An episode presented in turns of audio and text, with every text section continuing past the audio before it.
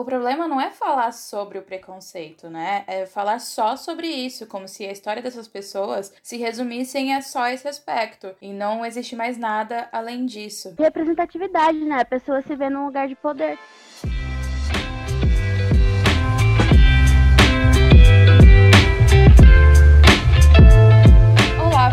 Pessoal, sejam bem-vindos a mais um episódio de Cine dela. Eu sou a Marina. E eu sou a Eduarda, e hoje nós vamos discutir sobre a diversidade nos meios de streaming. E hoje nós temos duas convidadas especiais que estão aqui para debater o assunto com a gente. Podem se apresentar, meninas. Oi, gente, eu sou a Joy. Oi, gente, eu sou a Lorraine. É, a gente quer agradecer vocês por terem topado participar com a gente. Então a gente quer saber um pouco também sobre como é participar da agência, o que seria o Clique Seu UNSP. Apresentem para nós qual é esse projeto. Então, a gente, eu e a Joy, ficamos pensando muito no que a gente gostaria de fazer no nosso último ano de AECA. E a gente queria falar sobre um tema assim, mais entretenimento, mais descontraído. E todo mundo assiste filme, todo mundo assiste série ler livro e etc. Então a gente quis muito fazer alguma coisa que fosse sobre entretenimento. E aí nasceu a Clique. E aí, em conjunto, com a minha parte, com a parte da Joy, veio a Bárbara também, que faz mais as partes do podcast. A gente cuida da parte das matérias escritas e agora também vai começar os vídeos, né? Daí, nós, junto com quem vai escrever, nós definimos todas as pautas, corrigimos e sai no site. É, até semestre passado era uma matéria por semana, a partir desse semestre vão sair duas matérias por semana, mais o vídeo, mais o podcast a cada 15 dias. A gente tem 14 matérias esse semestre, então, assim, bastante coisa. Vai ter bastante conteúdo, então, esse semestre. Vai. Desde filme, livro, série, teatro, jogo. Tem um pouquinho de tudo. Então, para começar a nossa discussão sobre diversidade nos espaços de streaming, eu queria saber de cada uma de vocês o que é diversidade e como que vocês percebem essa representatividade nos filmes, nas séries que vocês assistem. Então, uma das coisas que eu andei reparando são, por exemplo, os filmes de Natal. Geralmente a gente está acostumado a ver diversos filmes de Natal sendo lançados pela Netflix ou por outros canais, e geralmente, em grande maioria, se não em todos, tem um casal hétero. E mesmo eu sendo hétero, eu notei que nunca tem um casal que não seja hétero, né? Um casal de lésbicas ou de gays. E uma coisa que me chamou a atenção é que vai sair um filme agora no final do ano que chama Happiest Season. E é com a Kristen Stewart e com a Mackenzie Davis. E nesse filme elas são um casal lésbico que vão passar o Natal com a família da Mackenzie e chegando lá elas não sabem, ela não se revelou ainda para os pais. Então fica meio que esse, essa comédia romântica num clima de natalino. E eu achei muito legal, eu nunca tinha reparado e eu tô ansiosa para assistir esse filme. Eu acho que é isso, é incluir a diversidade, né? Incluir mais pessoas e mais sexualidades de uma forma que fique natural e que as pessoas se sintam inclusas e possam se enxergar ali na, no meio, né? Então eu tô bem ansiosa pra esse, ver esse filme que vai sair esse ano. Saiu no dia do meu aniversário, é Deixa a Neve Cair, ano passado. Que eu tinha lido o livro. No livro não tem um casal LGBT, mas aí no filme eles incluíram. Só que, assim, bem mais ou menos, sabe? Então eles colocaram uma diversidade ali. Então, um ator é negro, que no livro também não tem um personagem negro. E aí no filme o ator é negro. E ele conta várias histórias, né? Então, um dos casais é um casal, casal hétero, mas o cara é negro, que não tinha no livro, e um casal é LGBT. Mas, tipo, é a menina que se apaixona pela líder de torcida, se eu não me engano. Só que a líder de torcida gosta dela e na frente de todo mundo ela finge que nem conhece, sabe? Uhum. Então, assim, não é das melhores histórias, mas eles incluíram, que era uma coisa que não tinha no, no livro. E é um, é um cenário natalino. Tem na Netflix também. É, daquela forma, né? Eles começam a implementar, a colocar representatividade, mas em algumas coisas eles ainda acabam errando. Talvez se eles tivessem mais pessoas envolvidas que pudessem, né, realmente mostrar mostrar como deve ser feito, como elas se sentem, talvez esse fosse mais assertivo. O que eu já vi muita gente falar é sobre o fato que até uns anos atrás tinha começado a sair muito filme com pessoas negras, né? Só que esses filmes, eles eram os filmes que relatavam o preconceito, não era um filme assim normal, uma série que relatasse outra coisa, era só o preconceito, tipo Olhos que Condenam, Corra. E eu vi que muita gente reclamava que sentia falta de, de ver filme, sei lá, um filme adolescente com protagonistas negros, né? Parece que eles estão caminhando para começar a sair, tipo, saiu Sangue e Água que é uma série da Netflix é, africana, que conta a história das duas irmãs gêmeas, que é até uma história real. É o que a gente comentou, né? De deixar natural. Realmente, a gente entende que é uma questão que deve ser debatida, colocada realmente do preconceito, mas às vezes eles focam realmente só no preconceito e esquecem que são pessoas que vivem a vida delas normalmente e que querem também ser retratadas nas telas com um dia a dia normal, com um romance, com uma história adolescente, com a carreira, sem focar tanto nesse lado, né? O problema não é falar sobre o preconceito, né? É falar só sobre isso, como se a história deles, como se a história dessas pessoas se resumissem a só esse aspecto, só o preconceito, e não existe mais nada além disso representatividade, né? A pessoa se vê num lugar de poder também, não só retratando o que eles já passaram, mas ver que estão passando um lugar de poder. Exato, não é continuando reproduzindo as mesmas histórias que se vai fazer alguma mudança, né? Mas eu acho que o streaming ele tá trazendo um pouco mais dessa mudança. Como você disse, tá vindo devagar, mas tá vindo. A gente esquece é, sobre representatividade é, de deficiente. Tem uma série que chama Atypical, talvez vocês conheçam, que é da Netflix. Ela tem duas ou três temporadas, se eu não me engano, e ela tem uma produtora mulher, que é a Jennifer Jason Lee, que eu achei bem interessante, porque além de abordar o autismo, o personagem principal é um menino autista. A série passa na adolescência dele, então você acompanha ele indo pra escola, ele tá no ensino médio, então ele tá em época de começar a namorar e etc. Então tem esse lado de romance, que é uma coisa que as pessoas normalmente não abordam quando a pessoa tem algum tipo de deficiência. Depois também, na, nas próximas temporadas, ele já é um pouco mais velho, então ele tá querendo morar sozinho, e aí ele vai pra faculdade e acompanha a vida dele como, como uma pessoa normal, não foca só no autismo dele. Tipo, aborda o autismo, mas aborda muito cotidiano. É, então mostra romance, mostra a escola. E além disso, a produtora é uma mulher, o que eu achei bem legal. Eu não sei você, mas eu sinto que quando tem uma mulher como produtora, ou como diretora, ou até como roteiristas, elas tendem a trazer temas diferentes pros, pros shows e pros filmes. Eu acho que é porque, como mulher, você já sabe como é ser excluída ou ser ser é, representada de uma forma que não é legal. Então, quando aborda algum tema que seja autismo, que seja LGBT, racismo e etc., eu acho que a mulher tem um olhar um pouco diferente, porque ela sente na pele não todas as coisas, mas ela sabe o que é sofrer machismo, por exemplo. Então, talvez ela tenha uma visão mais delicada do que seja sofrer algum outro tipo de preconceito. Sim, uma visão mais sensível sobre a exclusão, né?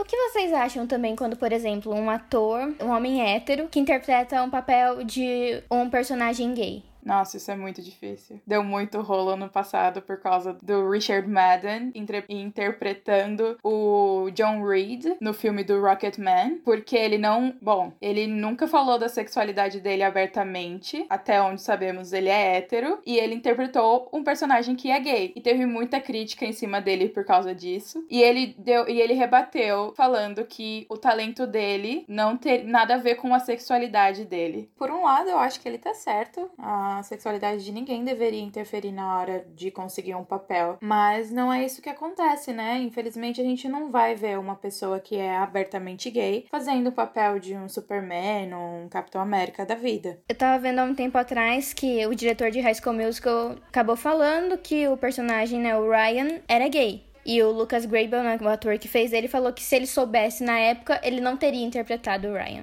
Porque ele estaria tirando o papel de alguém. O Ryan é o que é irmão da Sharpay, andava com a Sharpay, o loirinho? Isso, isso. Colocaram ele bem caricato para todo mundo já imaginar que ele é gay, né? Então, né? Daí depois no último filme, no terceiro filme, que colocaram aquele meio romance assim com a Kelsey, né? Mas não colou muito. É, geralmente personagens gays são bem caricatos, né? É. É, eles são, mas essa visão caricata do personagem talvez tenha vindo de um olhar preconceituoso, entre aspas, assim, não intencional, não do ator, mas de quem criou o personagem, então o roteirista, o, o diretor. E se você for pensar também, há 15 anos atrás não existiam essas discussões sobre lugar de fala e tirar o lugar de alguém. É uma coisa muito recente. Eu tava pensando sobre esses romances agora, assim, porque eu gosto muito de Crepúsculo e essas coisas. E vocês já pararam pra pensar que, se, que sempre a pessoa frágil, desajeitada, que precisa de alguém é a mulher? Ah, é sempre. Assim, sabe? Ninguém inova, não é um homem, ou não é um casal lésbico, ou não é um casal gay. É sempre a mulher frágil, desajeitada. Geralmente ela não tem grana e o cara tem. É, criou meio essa coisa, né? Tipo, o homem é o protetor, é o príncipe que vai chegar pra salvar a garota desajeitada. Super É. indefesa, esperando pelo resgate. Ah, mas se fosse o Robert Pattinson, eu ficaria sendo indefesa, desajeitada, caindo pelos corredores. Eu também, ai, Jesus. Ah, eu prefiro o Jacob. É, ainda tem bastante desses filmes, tipo, da moça em defesa e tal. Mas eu acredito que seja muito de da Hollywood tradicional, assim, porque se a gente for ver os filmes mais recentes de comédia romântica, tem uns muito bons, tipo Felicidade por um Fio, Viagem das Garotas, Do que os Homens Gostam, a, a Chefinha. Todos eles têm uma personagem feminina forte, mas se a gente for parar realmente pra analisar outros filmes de comédia romântica, tipo A Verdade Nua e Crua, e todos eles têm algum problema, né? Se a gente for problematizar todas as coisas erradas, a gente vai problematizar basicamente todos os filmes, principalmente todos os filmes de romance. Porque a gente é criado numa coisa tão estrutural, tudo parece tão comum, e aí quando você para pra reparar, tem tanta coisa errada. Tipo, esse amor obsessivo, ciumento, louco, que a pessoa não consegue viver sem, que o cara briga e morre, e ciúmes, e toda essa coisa muito louca, tá longe de ser saudável. E a gente fala muito disso na vida real, mas a gente lê e assiste isso todo dia. Então é óbvio que na cabeça de muita gente isso vai ser comum. Então a gente assiste, lê, escuta música de romances abusivos o tempo todo. E aí isso reflete muito na vida real, porque daí as pessoas acham que amor é uma coisa abusiva, que é essa coisa louca 8 ou 80, que você morre e mata, sabe? É muito louco isso. Acho que as pessoas têm que aprender, tipo, a diferenciar. Isso aqui é uma ficção, isso aqui é um livro de fantasia, isso é uma música, e a vida real não pode ser desse jeito. É, então. Mas eu acho importante a gente ter produções que retratem uma coisa mais saudável, sabe? Porque se você só tem representatividade do, do amor louco e obsessivo e ciumento, como que você vai saber, principalmente adolescente, criança, que aquele amor não é o amor que você precisa sentir? Bom, vou voltar aqui, gente, rapidinho. Vamos. Vamos lá.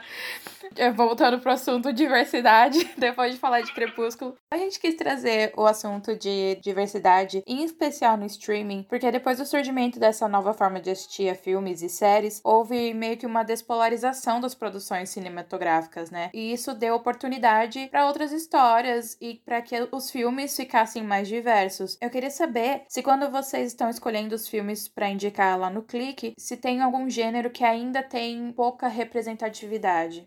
Será que talvez terror? Que eu não sou de assistir muito terror, mas eu sinto que no terror sempre é a mulher fraca, loira, que é uma das primeiras a morrer. E sempre quem acaba salvando tudo é o homem. Sempre parece que sempre os primeiros a morrer é o negro, a mulher. Aí sempre vai ficando pra morrer depois ou pra não morrer o branco padrão, o homem branco padrão. É, esses filmes que a Joy tá falando são do gênero slasher, que morre todo mundo, né? Então, é, realmente, ele é mais difícil mesmo de ter representatividade.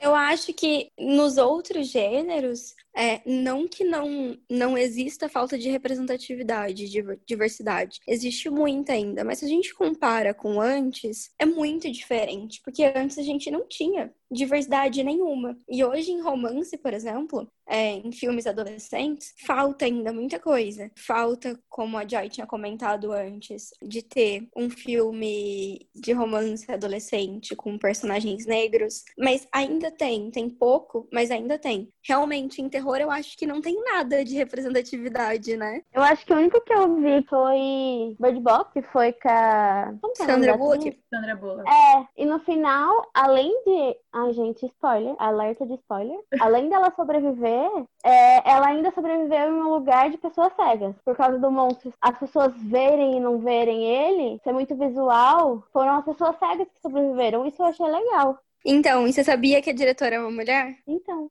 gente, tem que ser mulher. O futuro é feminino. Futuro é feminino. Com certeza.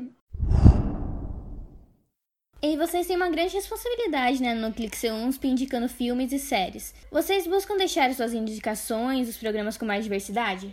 É, Sim. A nossa primeira matéria, inclusive, saiu na Semana da Mulher, né? A matéria foi 10 fi filmes ou séries com personagens femininas fortes. Então a gente sempre vai tentando, porque assim, o nosso tema não é, nosso tema central não é esse, mas a gente tenta incluir, né? A gente tenta não deixar com um tema pesado. Então, quando a gente começou a Clique, a gente não queria focar em nada pesado. É, são temas importantes, então, é, sempre que a gente tem oportunidade, a gente reforça isso nas matérias, quando tem diversidade, com personagens femininas fortes, foi a primeira matéria. É, a primeira matéria que eu escrevi para a Clique foi sobre Eno e Feni, que é uma série que eu acho incrível, que tem bastante diversidade. Ele aborda temas é, muito legais, muito interessantes. É, eu acho que Eno e Feni trata isso, aborda de uma forma muito legal mesmo. Acho que a Moira, né, que tá por trás da série, foi de um jeito muito leve, mas de um jeito que explicou muito. E como é uma série mais jovem, eu acho que muita gente assistiu e conseguiu ver realmente o que é o feminismo, coisas assim. Acho que mudou a cabeça de muita gente, ou pelo menos abriu pra pessoa ter interesse em pesquisar. Sim, e é uma série, assim, que eu acho que aborda todas as pessoas, que atinge todas as pessoas, tanto criança quanto adulto. Eu vi há pouco tempo atrás um vídeo que é da missa do padre Fábio de Mello e ele cita Eno e Então, tipo, até o padre assistiu a série, sabe? É. Atinge todos os públicos. E aí o legal é tipo, a adaptação de um clássico, né, que veio agora com a visão da Moira, ela conseguiu colocar coisas como feminismo, racismo, LGBTQIA+, e sem mudar a história, mas agregando, né, fazendo a história ficar ainda melhor. É, então, e são coisas que não existiam no livro, né? Foi muito do olhar dela. Sim. Pena que a série foi cancelada. Agora tocou num assunto muito pessoal pra Duda. Muitas noites mal dormidas no Twitter pedindo renovação. Nossa, eu fiquei muito chateada. Também, ai, mas agora acho que eu já perdi as esperanças já e vida que segue, foi bom enquanto durou. Então, pra finalizar aqui o podcast, eu vou pedir para que vocês indiquem uma série que tenha uma personagem feminina forte por, na frente das câmeras ou que tenha mulheres por trás das câmeras. Eu vou começar pela Lô, por favor. Bom, eu vou indicar então Sex Education, que a roteirista é uma mulher, chama Lauren Nunn, é uma roteirista britânica. Sex Education tem duas temporadas na Netflix, terceira temporada tá confirmada, provavelmente começo do ano que vem, se as coisas não mudarem, né, Covid, etc. Mas eu acho uma série muito interessante porque ela aborda a sexualidade de um jeito muito leve e muito educativo. É uma série adolescente. E a roteirista é uma mulher, o que eu acho muito legal. E a série, eu acho, sim, que ela trata temas muito importantes. Eu vou indicar Outlander. É, é uma série meio romance, meio fantasia, que se passa há muitos séculos atrás. E a personagem principal é a Claire. A Claire, ela viaja no tempo, ela tá viajando com o marido dela, ela é casada, e de repente, assim, ela viaja no tempo. Acontece uma coisa, ela viaja no tempo e vai para três séculos atrás, se eu não me engano. Então, ela começa a lidar com coisas que ela não tinha que lidar antes, com machismo que ela tinha que lidar antes. Por mais que a época que ela vivia ainda era bem machista, mas ela tinha que lidar com mais machismo ainda, né? É, obrigam ela a se casar no meio do, da série, assim, ela é obrigada a se casar. Mas ela sempre impõe muita força. Ela briga com quem ela tiver que brigar. Inclusive, ela é. Ela, ela, ela era enfermeira. E lá na. E quando ela viaja no tempo, ela é acusada até de bruxaria. Ela tem que enfrentar até isso, sabe? Só por ela ser uma mulher forte que cura. A Outlander é a minha série favorita. E a personagem da Claire eu acho que é uma das personagens femininas mais fortes na TV atualmente. E é muito bom ver o espaço que ela conquista e o respeito que ela conquista dentro do clã Mackenzie, sendo ela mesma e não abaixando a cabeça para ninguém e fazendo o que ela tem que fazer para sobreviver numa época que não é dela. Claire é muito foda, né? Demais. E a série ela tem três diretores, são dois homens e uma mulher. Então eu acredito que a mulher ela dê um olhar mais forte para Claire. Eu acredito que muito da força da Claire talvez seja da do olhar da, da diretora. O nome dela é Caitrona Balfe. Uh, é a Katrina, é a personagem principal, é a Claire. Ah, ela é produtora também? Eu não é sabia. Uhum. Nossa! Que legal! Nossa, que massa! Não sabia também. Sim, incrível. Mulher incrível.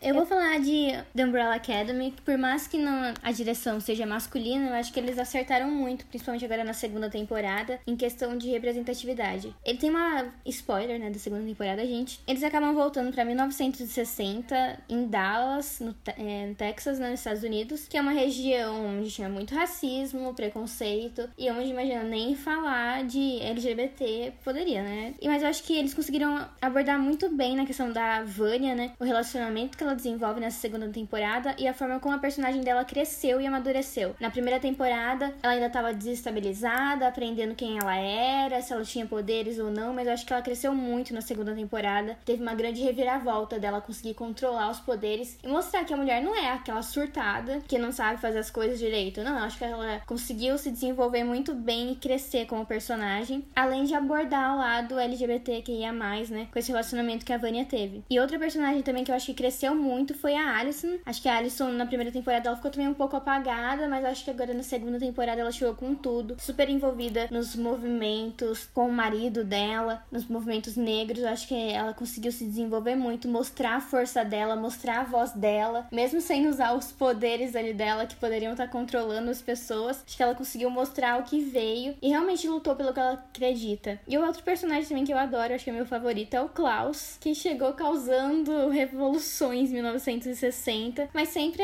sendo ele, né? Acreditando no que ele faz e teve a chance de reencontrar aquele grande amor da vida dele, tentando impedir que acontecesse um grande, um grande desastre. Mas o Klaus, eu acho que ele sempre foi uma representatividade dentro da série. Então eu gosto muito, eu gostei muito da segunda temporada. Acho que vale a pena todo mundo assistir. E eu vou indicar que é uma das minhas séries favoritas originais Netflix, que é o Sense8, que honestamente, em quesito diversidade, eles são os melhores, porque a série mostra a história de oito pessoas de diferentes partes do mundo que de repente passam a dividir os pensamentos, as habilidades e as experiências. E por causa dessa habilidade especial, eles são caçados por um grupo misterioso. E essa série ela foi criada pelas irmãs Wachowski. E então, para quem é fã de Matrix Matrix e quem gosta desse gênero vai gostar bastante de Sense8. É legal comentar também que a Lana e a Lily, elas são trans, né? Então tem tanta representatividade na frente das câmeras, com a história de Sense8, quanto por trás das câmeras também, né? Imagina duas diretoras trans em Hollywood produzindo uma série de sucesso mundial. É, realmente, elas trazem essa visão de diversidade pra frente das câmeras. Elas são muito boas, elas são realmente muito boas. Pena que, como as séries eram, a série era filmada em diversas partes do mundo, o budget era milionário. Netflix desistiu, infelizmente mas é muito boa. As duas temporadas vale muito a pena assistir. Mas então é isso, meninas. Muito obrigada, viu, por participar, topar participar aqui com a gente. Boa sorte com o Clique Seonsp. Obrigada, boa sorte com o TCC. E precisando aí, é só contar com a gente. E para quem acompanhou a gente até aqui, é só seguir a gente nas redes sociais, é arroba cinedela. E conta pra gente qual que é a sua série ou filme favorito, que tem representatividade. E o que você espera que tenha nos próximos anos aí, que seria representando você, o seu universo no mundo e tá faltando.